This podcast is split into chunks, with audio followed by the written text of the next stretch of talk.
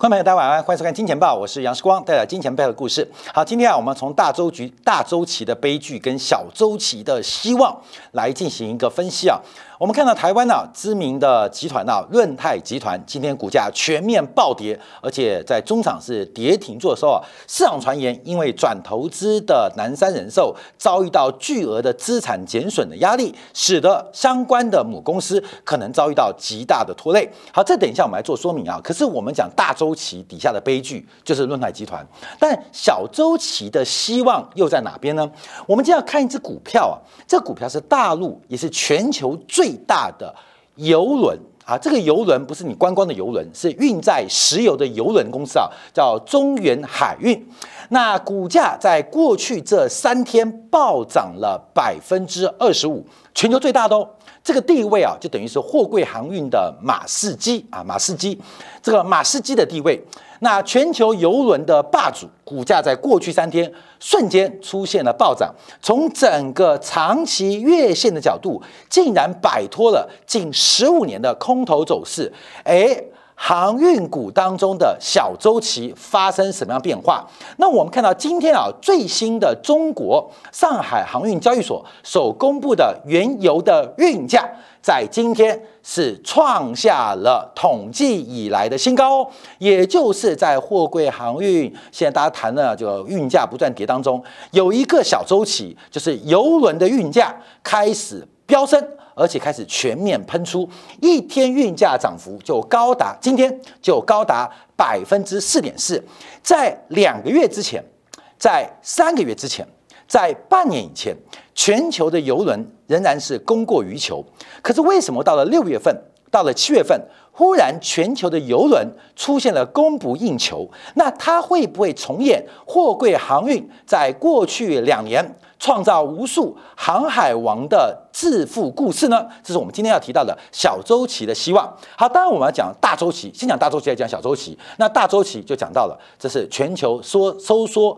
跟紧缩的过程，这个润泰全跟乱线股价，从今年的五月四号，以润泰全母公司为例啊，从一百二十块打到今天跌停板啊，是一七十二块啊，这股价已经几乎是腰斩。那润泰新的股价从今年五月四号的高点八十点七，到今天收盘六十五点七，但中场啊是跌停关门锁死啊。那主要新闻是南山人寿产生巨大的资产减损，使得净值大幅的减少。那根据整个控股公司的财报认列，润泰全跟润泰新会不会有下市的危机？怎么才短短三个月时间，台湾前十大的财团财阀尹衍良家族所控制的润泰集团，怎么会传出全部股价股票要下市？那散户是不是欲哭无泪呢？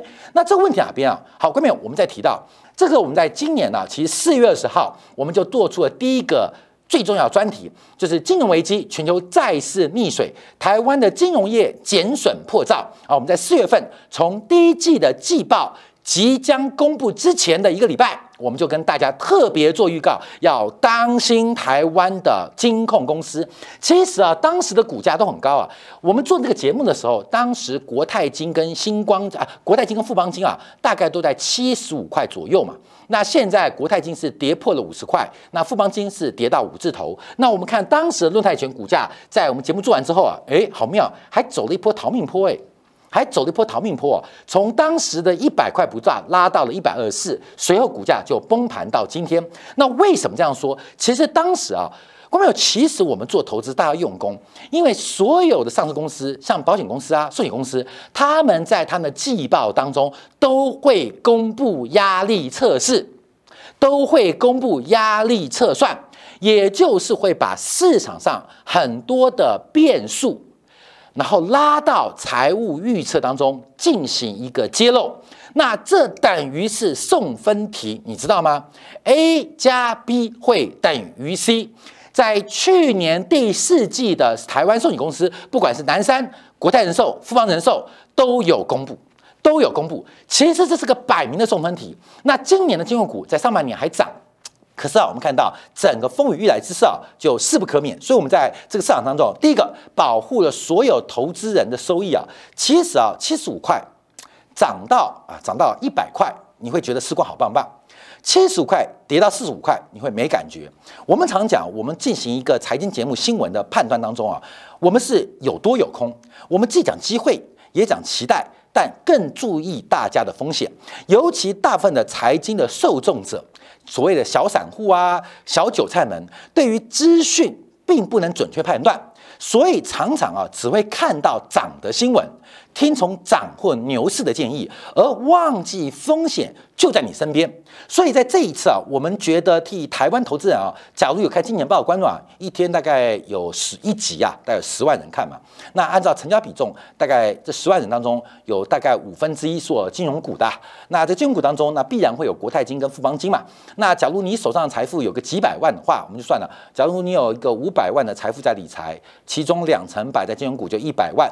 那假如我们每天十万个观众，那有两万人有金融股这种投资，那至少就有两百亿。那两百亿跌到现在，至少打七折或六折。诶，我替金钱豹的观众朋友在免费版就贡献了大概一百亿的价值，就贡献一百亿的价值。方面，你懂意思吗？我让你避免风险啊，至少至少。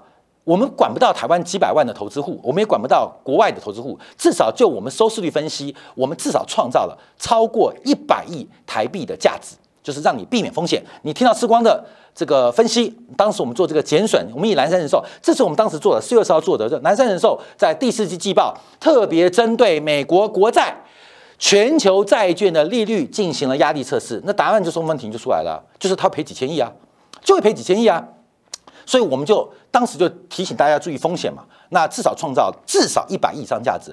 为什么杨世光跟我们团队是整个全球华人圈 YT 的最强？我们不管收益年度，这个 YT 告诉我们，我们这是第一名，而且我们跟第二名的收益啊粘性差距非常远。关键为什么？不是世光讲新三色，世光讲段子，而是我们真实提供你价值，真实提供关面一个价值。就是这个价值在哪边，所以我们当时啊，从南山人寿的观察来做掌握。好，那我们看到，包括两年期国债啊，从今年的年初一百一十啊，跌到一百零四，跌幅百分之六。我们看到十年期国债从原来的一百四跌到一四，跌幅超过二十 percent 啊，跌幅百分之六，跌幅二十 percent，为什么那么严重呢？关没有？为什么那么严重呢？你要从南山人寿资产就可以观察到，因为它是五兆的资产，它是五兆哦。它总规模资产规模是五兆哦，跌百分之六就是三千亿，跌百分之二十就是一兆。所以我们当时啊也特别针对 IFRS 的这个会计的金融商品的会计分类来进行说明啊，进行说明。所以你要当心台湾的寿险金控。所以我们现在很多人小小散关心的是什么？防疫保单赔了五六百亿，看没有？这在我们节目面前，六百亿那是零头，你知道吗？所以。你的思维、你的格局决定你财富的高度，你知道吗？就是你会去关心那五六万块的防疫保单。的确，你就是那个格局。可是我们是讲大的哈，我们关心的是五六千亿的利润跟损失，那格局是不一样啊，根本就格局不一样。所以我们创造极高的价值啊，这次跟大家感谢再感谢啊，因为我们这个经典感的观众啊，还有包括我们大陆的这个知识星球的平台啊，这个大家对于订阅啊是非常非常踊跃。我们当然进行呃能够做总量管制啊，我们是尽量管制，因为人太多啊，大家的期待会不一样，尤其是行情的波动，哇，时光好准就加入啊。其实我第一讲到。我是最不准的财经节目啊！所有的价格，我跟大家不断讲是随机发生的。明天、后天或是下个月怎么涨，我还真不知道。我们只能从一些事实跟宏观趋势加以分析。那至于结果如何，谁知道？你像我们做完这个节目哦，关淼，我们做这个节目哦，你看，你家呃南山跟富邦，还有包括乱汉集团，我们做完这个节目，关淼涨这一段哦。我们做完这个节目涨这一段哦，你是怎么感觉？视光，你的空头螺丝力嘛？你看嘛，被嘎爆了。你看被嘎爆了，这个论泰涨翻喽。你看国泰跟富邦在我们做完节目之后，还涨了两天哦，还涨两天哦。结果呢？结果现在在这边，看到没有？结果在这边，这边是干嘛？啊，这边是帮你送上山的啦。啊，各位你懂意思吗？送上山了是吧？过桥了，过隧道了，哦，干嘛？打雨伞了，看到没有？现在你在看，所以为什么提到价格随机的？我们四月十号坐在这边，做完之后一个礼拜，它不仅没跌，还大涨。那你是怎么观察？价格是随机的，我永远不知道明天、下一周、下个月价格如何。我们只按照我们的专业跟大家来分享，跟分析，希望能够对于宏观趋势，还是包括一些粗浅或是一些经济投资跟管理来进行一些知识的分享。就是如此。那事后证明啊，长期时光这个节目应该现在是两千九百集了吧？你去算一年两百二十天的话，我们光是《金眼报》，光是《金眼报》这个节目，我就做了大概十二年的时间之久啊。大概二零一年开始了，已经做十二年。前面节目不算啊，节目节目关掉了啊，关掉了，因为呃这个有很多收视率压力嘛。后来就越做越稳，所以架在耳边？架在这边。所以我们一不断的提醒大家来做一个观察掌握。所以这个是什么？这是个大周期的悲哀啊，大周期的悲剧啊。其实是绝对笑不出来的，而且我们特别观察啊，这个换成资产变化啊、职业曲线的发展，这从二零二零年底、二零二一年底跟现在变化，这对于金融业来讲，它是一个超远、超长期的利多，可是，在短线、在中线上是超级的利空。为什么？从融资成本跟它的负债成本跟它的资产报酬率出现倒挂。我们这边再简单跟大家讲一个很简单的逻辑：为什么长期是利多？因为报酬率升高。可是大家知道，金融业是以短资长的。我们去银行存款，过没有？很多的投资，很多金融的知识就在我们的生活当中。你去银行存钱，是存三个月、存六个月，还是做一年期定储，还做三年期定储？你有没有发现，你去银行做存款，最多最多做到三年？最多做到三年，根本做三年，根本最多，大部分是六个月啊，一年的、两年的定期储蓄嘛，一年之内叫定期存款嘛。所以银行吸收你的存款，吸收你的存款是作为自己的负债。你把钱存到银行，银行的财务报表是负债，而不是银行有钱哦，因为银行将要把存款还给你嘛，所以是银行负债。所以银行它的负债端。从我们自己去银行抽号码牌，你就知道最多就不过 duration 三年，还不到，还不到。所以银行的负债端由这边决定，负债端的成本由这边决定。那它的报酬率呢？你去银行借钱啊，三十年按揭，二十年房贷，七年的汽车贷款，能借多久算多久？为什么？因为银行要把它的资产端拉长。所以我们去银行贷款，银行会什么？你借越多，借越久越好，是不是这样啊？是不是这样？为什么？因为银行它的资产报酬率在这边，在这边。所以我们讲啊，资产负债表就观察，一个是资产，一个是负债。负债是资金资本的来源，资产是资本资金的去处。所以。在任何企业，包括金融业当中，它最重要是控制它的负债成本，那创造资产的报酬率。企业都这样嘛？你的资本，不管是有形的还是无形的机会成本，你的资金成本一定要低于你的资产报酬率，你才有利可图嘛？才有利可图嘛？那配合叫包括杜邦分析法，加一个杠杆，可以扩大你的股东权益报酬率。所以这就是我们最基本的管理嘛。这是管理的嘛？其实这个管理就在生活之中。所以银行怎么办？银行过去的经验、过去的方法就是把把把把把负债成本压低，把资产报酬率拉高。那怎么做呢？正常的直率曲线像绿色的，像蓝色的。我再次提大家哦，银行的负债成本是三年以内的。这边我换个颜色。那银行的报酬率，银行的报酬率在边，银行的报酬率在这边，所以看到不同的情况哦，关于不同情况，这边是负债成本，我们就用 L 了，W A C C 啦。那这边是资产报酬率 R O A，哎，后面有发生什么事情？你随便挑一个点，资产报酬率一点二六，我们随便挑一个负债成本零点三九，哎，一点二六减零点三九，大概等于等于多少？等于多少？零点八七吧，等于零点八七嘛，八十七个 BP 啊，看到没有？你懂吗？就是利益出来了，所以银行包括广义的企业都是透过长短期的不匹配、期限的不匹配赚取时间报酬，也就是负债端压的低低的，资产端拉的高高的，形成利润。那为什么是金融业的一个悲哀呢？因为观众现在看，我们看现在短端呢，不管是一年的。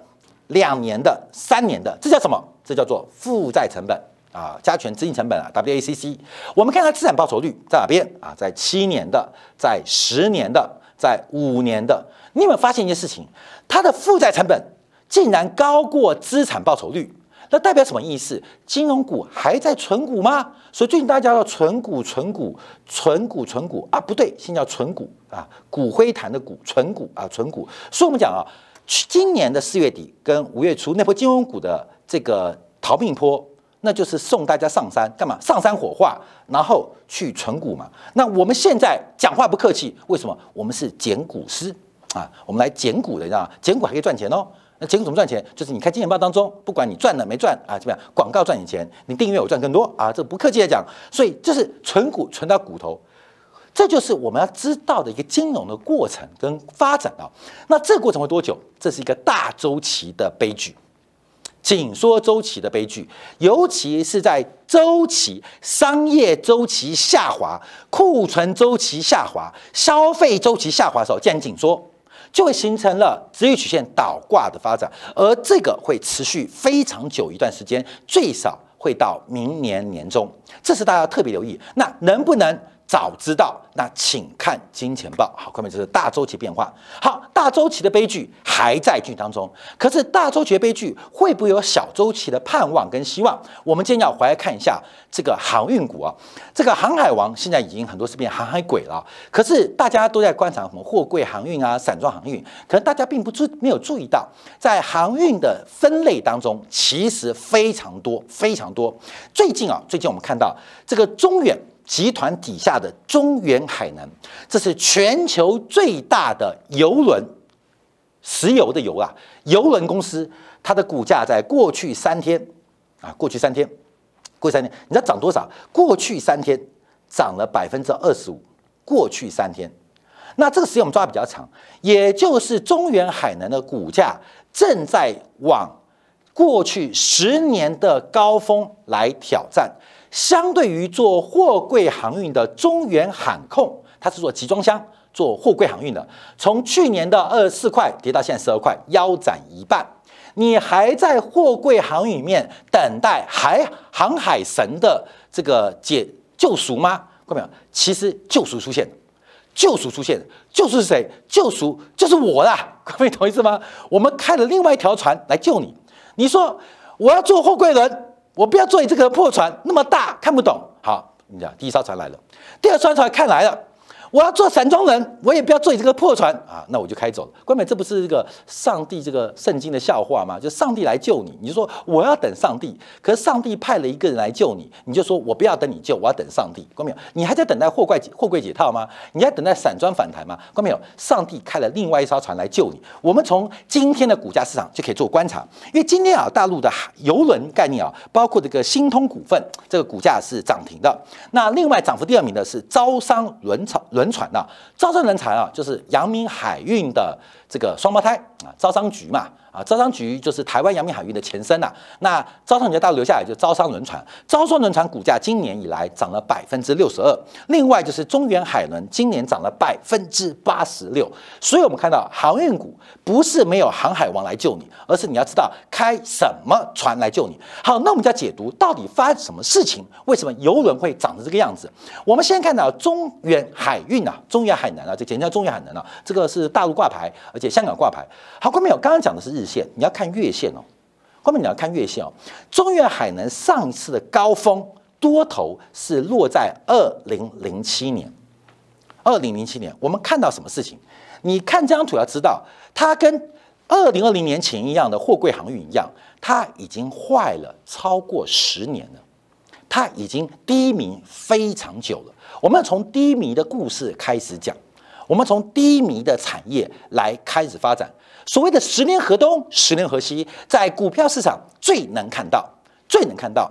回想在二零二零年的第三季末，我们八月份、九月份，我们在金铁杆、在金钱报都连做啊，连做做了三级货柜航运的这个，包括了价值分析，包括了竞争模型啊，进行观察。在那个时候，我们永远不能想到，当时的阳明才六块七块，长隆才十二块钱，我们以为涨一倍就翻天了。就它涨一倍吗？它涨十倍，它涨十倍吗？没有，它涨二十倍，涨二十倍吗？没有，阳明最后涨了三十五倍。所以啊，面对整个价格的波动，我们永远不能预估。可是我们可以对于产业的一个轮替要做掌握，因为啊，今天这个中远海运海南啊，这是全球最大的，就是货柜航运的马士基啊，它的股价在五月份突破了十年以来的下降轨，月线哦。它突破的十年以来的下降轨，这个是一个非常重要的指标跟突破。它把十年以来不断走低的股价，在五月份正式做出突破的发展。而股价包含什么？在效率市场的一个惯常中，它包含过去已知，包含现在发生，还包含未来即将发生的一个变化。所以中远呢。这是货油轮界的马士基啊，就是石油的油啊，不要不是旅游的油啊。油轮马士基在五月份正式突破长期的下降轨，而从日线做观察，它挑战的不仅是六月份高点，它更挑战二零一五年的高点十四点零八，其实距离也不近啊。这个一突破啊，关没有？你要画 W 底也可以啊。你有见过十年的 W 底吗？黄金上次打一个这个六年 W 底，价格从一千一。涨到了两千二啊，这涨到两千一啊，涨两千一。黄豆、玉米、小麦打了五年的 W 底哈，黄豆、玉米涨了三倍啊，涨了三倍。那现在让你见证一个打了十二年的 W 底的中远海能啊，这要特别做掌握哦，特别做观察哦。所以我们要继续分析到底发生什么事情。好，来来来，我们先看第一个，我们看到这个。VLCC 啊，就讲的是大型、特大型的游轮啊，这个用于跨船的发展。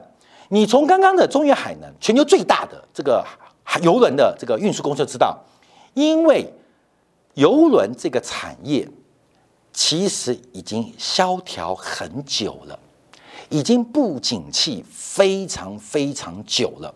你像美国页岩油、页岩气开发，美国再也不需要从阿拉伯、从拉丁美洲进口原油，所以原油的原油的。运输的这个产业，其实早就如弃婴般的丢在整个航运产业的角落啊角落。虽然它很大，可是已经没有人做这个生意。所以，我们看一下，以这个特大型游轮 VLCC 的船龄分布图就出现了变化哦。这就像是我们看那个婴儿人口分布图一样。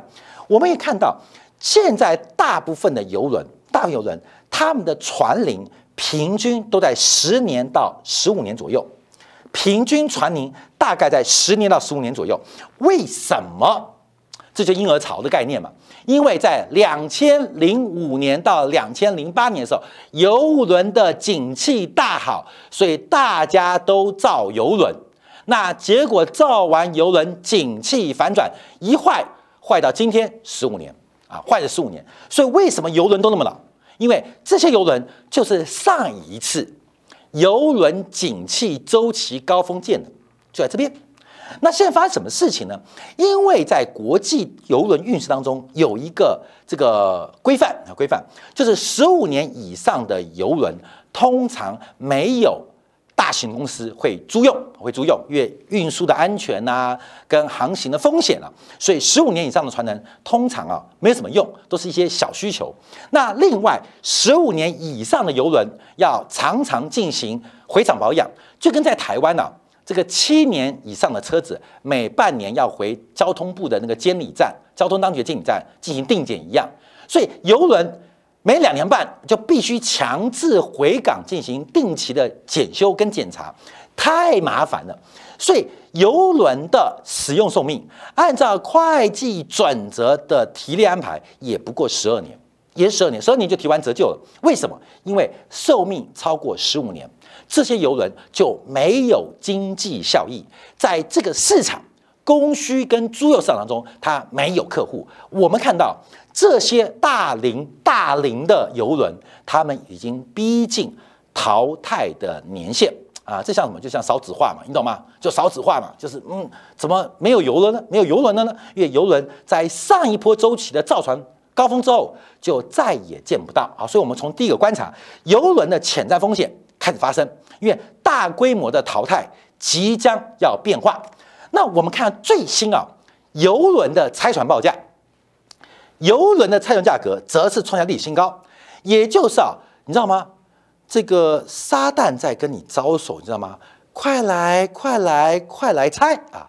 快来，快来，快来拆！反正你也活不好，租也租不出去，租出去等于没赚钱，给他打工，干脆给你一个投胎的机会啊！投胎机会，我们看到大型游轮的拆船价在最近啊，到四月份这个购报价是来到了一个历史的高点，所以就是撒旦的挥手，挥手嘛，像这些这些人。来来来来来来，我给你安乐死，你不要再痛苦了，也不用再回去检修了，也不要丢在大海那么飘来飘去，没家可用，没人可要啊！来来来来什么？来拆船。所以我们看到这场拆船的浪潮正在发生。好，第三个，你不想拆也不行，因为我们都知道最近啊，这个游轮不是开始有环境的限制吗？排碳的限制吗？所以游轮跟货柜轮一样，针对针对它的。排碳的规则在二零二三年、二零二四年有新规，有非常多的老游轮它不可能被满足，所以一个是选择拆船，一个就选择肢解啊。那肢解跟拆船不意思一样吗？那怎么办呢？那怎么办呢？那赶快造啊，赶快造！但大家都知道，过去这三年啊，全球的造船厂景气爆炸。所有的货柜轮啊，货柜轮，你看长荣啦，你看万海啦，你看美国的以星啦，你看地中航运，那个造船的速度，把这个造船的厂的船坞给占得满满满满满满。现在麻烦了，忽然发现游轮的寿命快要周结，可是所有全球的船坞现在都已经被 booking 下来，被 order 了，干嘛？大型的船台、船台啊，或船坞啊，不是在造造那个两万 T 的货柜轮，不然就在造航空母舰。我跟你讲，游轮都很大嘛，都三十万吨游轮嘛，一般的造船厂还造不出来。所以全球的船坞现在被排满，还有一堆的货柜集装箱船还没交付。那另外一个是 LNG 啊，液化天然气的那个订单也爆掉了。还有包括中美两国，包括现在欧洲国家都在做军舰嘛。所以现在没有空的船坞，游轮假如现在出现了一些价格波动，发现游轮不足的时候，你最快现在下单，也恐怕到二零二五年才能交货。所以从目前订单观察，你知道吗？二零二四年，二零二四年全球的游轮下水可能会创下百年以来最低的数据。你知道什么？一艘。一艘 VLCC 超大型游轮，这个很多事情就机遇巧合了，你知道吗？这个游轮呢，二零二四年现在排定的产能，因为第一个订单被排挤嘛，啊，第二是集装箱货柜航运赚翻天嘛，那做游轮的苦哈哈抢不过嘛，所以现在所有造船公司、船公司想赚钱的做 LNG 船，那不想赚钱的、技术不够的就做集装箱船，没有人在做游轮哦，也没人下单，所以按照目前的排单量。二零二三年游轮就剩下十位数字喽。二零二四年目前看得到全球仅有一艘啊，很辛苦哦。二零二四年下下水那个游轮呢，将来要找伴侣还不容易，你知道吗？因为他独生子啊，独生子，这是百年以来没见过的现象啊。为什么？关键不是游轮不好，而是整个船台跟船坞已经被排满，排到什么时候？排到二零二四年。好，这个问题就开始变化，所以我们看到，从整个集装箱船跟 LNG 船的一个主要的需求啊，使得游轮的总订单量不断的下滑。按照目前累积的总订单，也是创下近二十五年以来新低。总订单哦，总订单哦，也是二十五年新低。所以目前啊，是一个很特别的结构。好，那我们就要回来看一下，这个今天啊，大陆上海交所、上交所啊，其实包括你看 BCI 的游轮运价指数，这几天开始狂飙。开始狂飙，为什么中原海能股价会突破十多年来的长期下降轨道线？因为关没有，不是原油有没有需求，而是原油有没有供给也跟我没关系。重点是没有油轮了，没有油轮了，而这个价格开始出现喷出，所以从上交所公布的进口原油的运价指数创下了，我没有记错啊，上交所统计来最高的价格。最高的价格啊，最高的价格现在在发生。你就对比哦，一个是原油的运输指数，一个是货柜的运输指数，一个往地下十八层在找，一个准备起飞，这是大家要特别做观察的。好，那这些变化当中，我们要看到供需了，来看供需了。第一个，欧佩克在增产；第二个，大家注意到，拜登去了沙特阿拉伯踢到了铁板，只有两条路径。所以我们最近看到新闻。委内瑞拉的重油开始重新恢复出口，那伊朗的原油也要重新恢复出口。我们看到，在地缘冲突之下，这种超大型的油轮的航线跟航距开始改变，尤其是俄罗斯跟欧洲原来原油贸易线，他们用的都不是超大型或油轮的，也不需要，都是这种短端的运输。可是，在欧洲禁运之后，整个油轮的航距。出现非常巨大的改变。好，后面我们看这张图啊，就是每一桶油运送的距离平均值是大幅度的拉长跟拉远了。好，这边有个报告，就是按照成品油估计啊，这个二零一八年啊，原成品油就柴油、汽油啊，之外，平均运送的距离是两千八百海里，到了去年变了三千零九十七海里。到了今年跟明年，渴望拉升到三千三百四十海里，就是因为管制、因为制裁的关系，全球的原油的运输距离越来越长，从地球东运到地球西。那么，你知道这像什么吗？这就是货柜轮的塞港，那就是很多的航班本来跑二十八天可以跑完的，因为塞港，因为航程拉久拉远了，所以形成了。运能的下滑，我们知道货柜轮嘛，前年去年不炒新闻吗？就是大量的船都在洛杉矶港外面排队，所以那个船能不能运？可以啊，你把货载了卸了就可以运。那能不能卸？卸不了，所以那些运能就被耽搁在港外美西港外。现在这逻辑一样啊，就是游轮距离拉长，我跟你讲，怎么还不回来？不是不回来，它还没到岸，还没到岸，去的距离变远。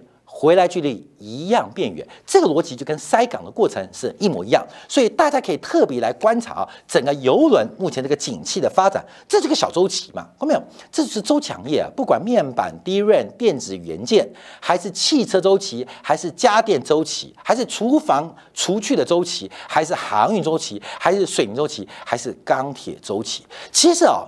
每个周期都不同的地方起涨，也有每个很多地方在不同地方见顶，但有很多的周期在不知不觉地方开始酝酿跟发挥。所以我们才提到叫大周期的悲剧，可是我们要看到小周期的希望。好，那我们就要回来看一下大陆讲的中远，讲的招商，讲到阳明的同生呃这个呃双胞胎啊，呃这个孪生兄弟啊啊，这股价大涨，那阳明大跌，因为阳明跟招商就好像走不同路了嘛。我们看台湾呢，因为台湾有游轮，那有谁啊？第一个。中油，中油各式各样油轮有三九艘啊，三九艘，它因为中油嘛炼油的嘛，所以它基本上呃它需要油轮啊，所以是有油轮，它没上市。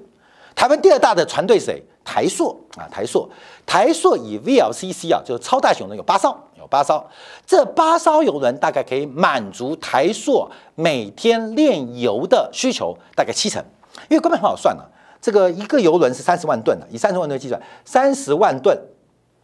乘以一吨大概等于七点七桶，所以大概平均每一艘游轮就运两百二十万桶，两百二十万桶。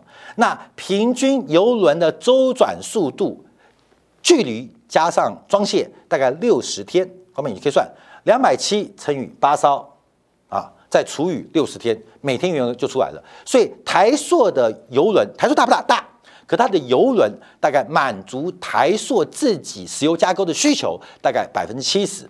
所以中油台数最大，那另外台湾还有两家公司有做游轮，一个就是裕民航运，一个就是新兴航运啊，两档散装航运啊。那裕民航运有一艘超大型游轮，另外四艘是跟中原、中油、中航所共同使用的。但因为裕民啊，大概它有七十三条船呢，那其中啊加这个五条，七三分之五了，七三分之五。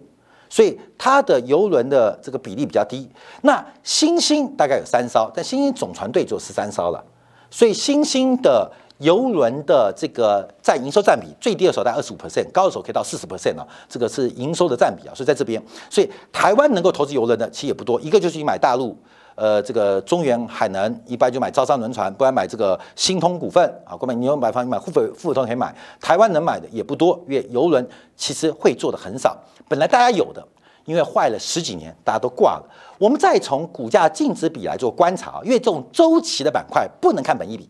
周期板块不能看本益比，所以域名跟新兴的股息值利率非常高，常年维持在百分之四以上。但我认为啊，这个看这些产业要看股价净值比。好，各位，我们看域名的股价净值比啊，其实长期是维持在一倍以上。在我们绿色线观察，其实域名的股价净值比最合理价格大概是一点三倍到一点五倍，长期来讲，一点三倍到一点五倍，当跌到一倍以下，那是绝对买点。提到一倍就是理想买点，那涨到两倍，涨到两倍以上，那就变成偏高了。新兴的那现在快嘛？现在它的股价是四十一点四五啊，四十一点四五，它的股价现在大概就是一点二倍左右，就在长期的合理位置。啊，不能算便宜，但也不贵啊，也不贵。我们看新兴航运啊，因为新兴海运的一个二六零五，一个二六零六啊，那新兴海运它长期的股价净值比大概在一倍左右，那零点五倍以下，股价净值比零点五倍以下超便宜，大概到两倍以上就显很贵。那现在的股价净值比在零点七倍，所以相对是比较偏低的。好，我们看到大周期的悲剧持续进行。可是，在大周期的背当中，仍然会有一些小周期的产业跟板块的盼望。任何投资都有绝对的风险，而且价格是随机的。各位观众朋友，要做任何的财富或资产的组合当中，永远要记得风险。我们只是看到在不断不断迈向悲剧的过程当中，有一些小小的盼望浮现。那这些小小盼望能够扭转大时代的悲剧，那我们只能期待跟祷告为之。感谢大家收看，明天同一时间晚上八点，杨世光的《见报》与各会再会。